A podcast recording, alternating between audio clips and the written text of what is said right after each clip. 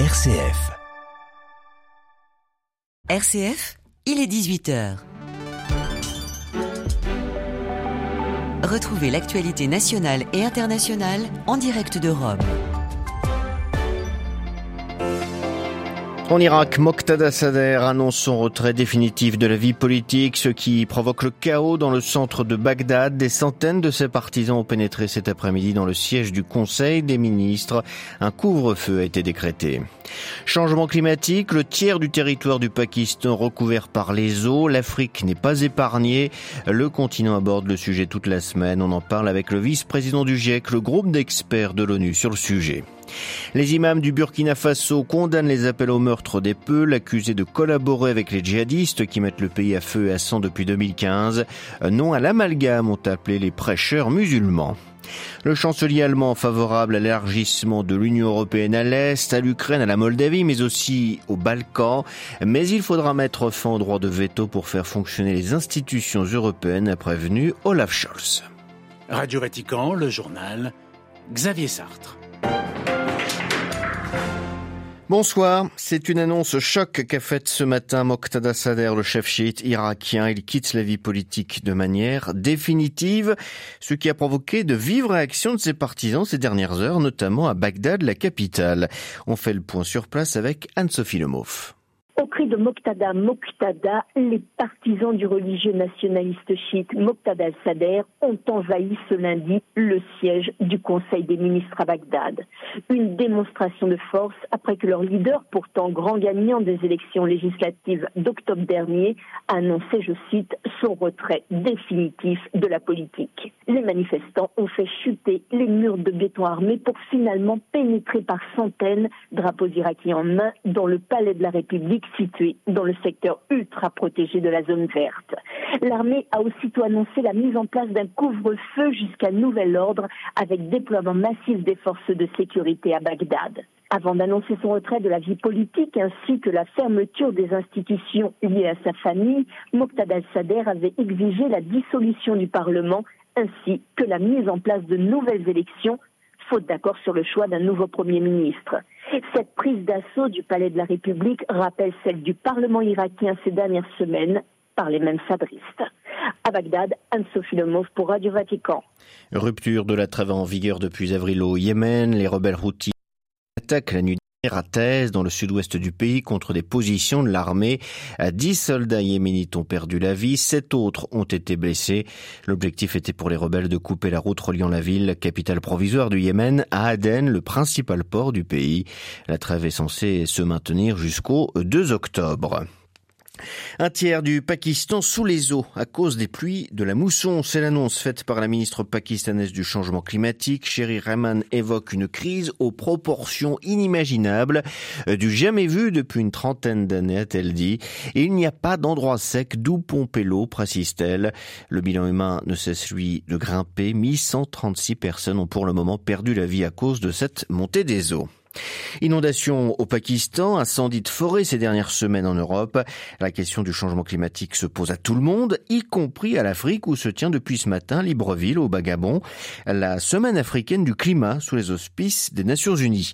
Le continent africain émet le moins d'émissions de gaz à effet de serre, mais ça ne l'empêche pas de payer lui aussi au prix fort le dérèglement du climat, ce qui fait peser une menace sur l'agriculture, l'élevage, la pêche et l'exploitation des forêts, des secteurs clés pour l'économie et la sécurité alimentaire des habitants.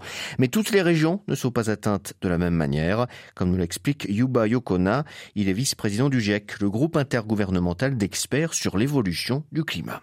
L'impact des changements climatiques en Afrique du Nord en Afrique de l'Ouest sahélienne, en Afrique de l'Est, en Afrique australe, c'est relativement différent, même si globalement, on sait que c'est dans le domaine de l'agriculture et de l'alimentation qu'on sent les impacts les plus importants. Par exemple, si on prend la partie Nord-Afrique, il y a certains oasis qui ont été abandonnés. Si on regarde dans les zones pastorales de l'Afrique, le taux de croissance de productivité des animaux sont en baisse. Et si on regarde euh, l'Afrique euh, de l'Est et australe, d'un pays comme l'Éthiopie, des pires sécheresses depuis 50 ans, il y a une bonne partie des personnes qui ont eu besoin d'aide alimentaire, même maintenant, avec la sécheresse qui sévit dans la Corne de l'Afrique, le même problème perdure. La plupart des pays de l'Afrique sahélienne sont les pays les moins avancés, c'est-à-dire euh, le climat vient amplifier les difficultés que ces pays y vivent. Donc le changement climatique euh, a tendance à compromettre les perspectives de développement de ces pays.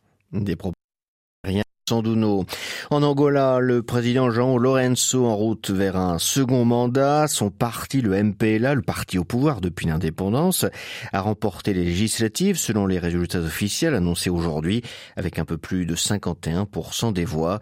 Son grand rival, l'Unité, a recueilli près de 44% des suffrages et dénonce des fraudes. En Angola, il n'y a pas d'élection présidentielle. C'est la tête de liste des élections qui est en principe nommé président. Des voix s'élèvent pour la réconciliation au Burkina Faso. Quelques 700 imams et des prêcheurs musulmans ont dénoncé l'intolérance religieuse et ethnique dans le pays. Les chefs religieux condamnent en particulier les appels au meurtre contre les Peuls, accusés d'être liés au groupe djihadiste qui ensanglante le Burkina depuis 2015. Claire Riobé.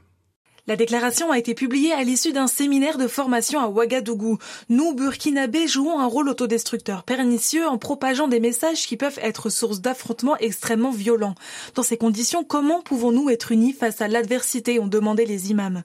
Il s'agit pour les responsables musulmans de la survie de leur nation, car cela fait des mois que les appels à la haine et au meurtre d'une partie des Burkinabés se multiplient envers les Peuls, accusés de grandir les rangs de l'État islamique et d'Al-Qaïda. Ces appels à la haine relayés sur les réseaux sociaux comme WhatsApp craindre une flambée de violence qui pourrait dégénérer en guerre civile. Il s'agit donc pour les 700 imams de tenter de stimuler une mobilisation générale parmi leur communauté pour mener le seul combat qui vaille aujourd'hui, permettre le retour de la sécurité et de la paix. Le Burkina Faso, où la communauté musulmane est majoritaire, est confronté depuis sept ans à des attaques de plus en plus fréquentes et meurtrières attribuées à des groupes djihadistes. Elles ont provoqué depuis 2015 des milliers de morts et quelques 2 millions de déplacés. Claire Riobé. Quel avenir pour l'Union européenne à l'heure de la guerre en Ukraine? C'est la question à laquelle le chancelier allemand Olaf Scholz a tenté de répondre ce matin lors d'une visite à Prague. Devant les étudiants de l'université de la capitale tchèque, le chef du gouvernement allemand a notamment évoqué la question de l'élargissement. Les précisions de Nathalie Versieux.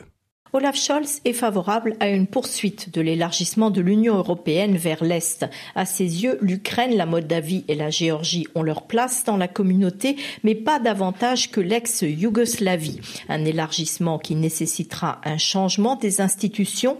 À 30 ou 36 membres, l'Union européenne devrait mettre fin au principe du droit de estime chancelier allemand.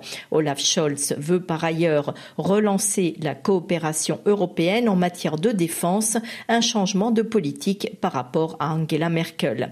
Avec sa prise de parole à l'université de Prague, Olaf Scholz se présente en ardent défenseur de l'Europe, là où Angela Merkel s'est souvent vu reprocher de manquer de vision et d'enthousiasme sur le dossier. Il répond aussi aux propositions d'Emmanuel Macron que Berlin avait jusqu'ici semblé ignorer. Nathalie Versieux pour Radio Vatican. L'Union européenne annonce préparer une intervention d'urgence sur le marché de l'électricité pour limiter les factures des Européens. Elle planche aussi sur une réforme structurelle afin d'endiguer l'envolée des prix et ce sous la pression des États membres.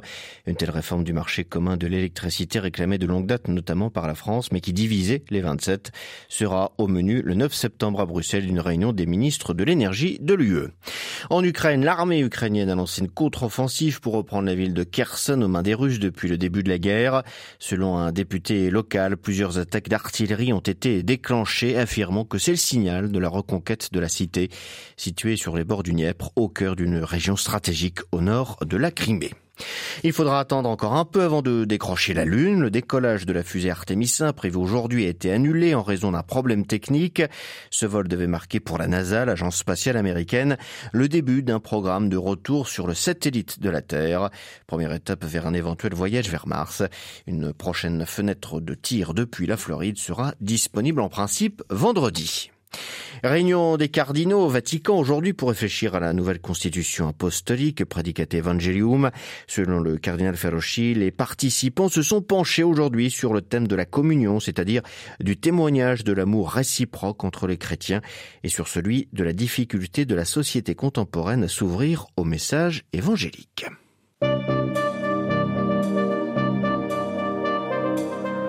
Voilà c'est la fin de cette édition. Prochain retour de l'actualité, ce sera demain matin, 8h30, heure de Rome. D'ici là, n'oubliez pas notre site internet www.vaticannews.e ainsi que notre page Facebook et notre compte Twitter. Excellente soirée à toutes et à tous.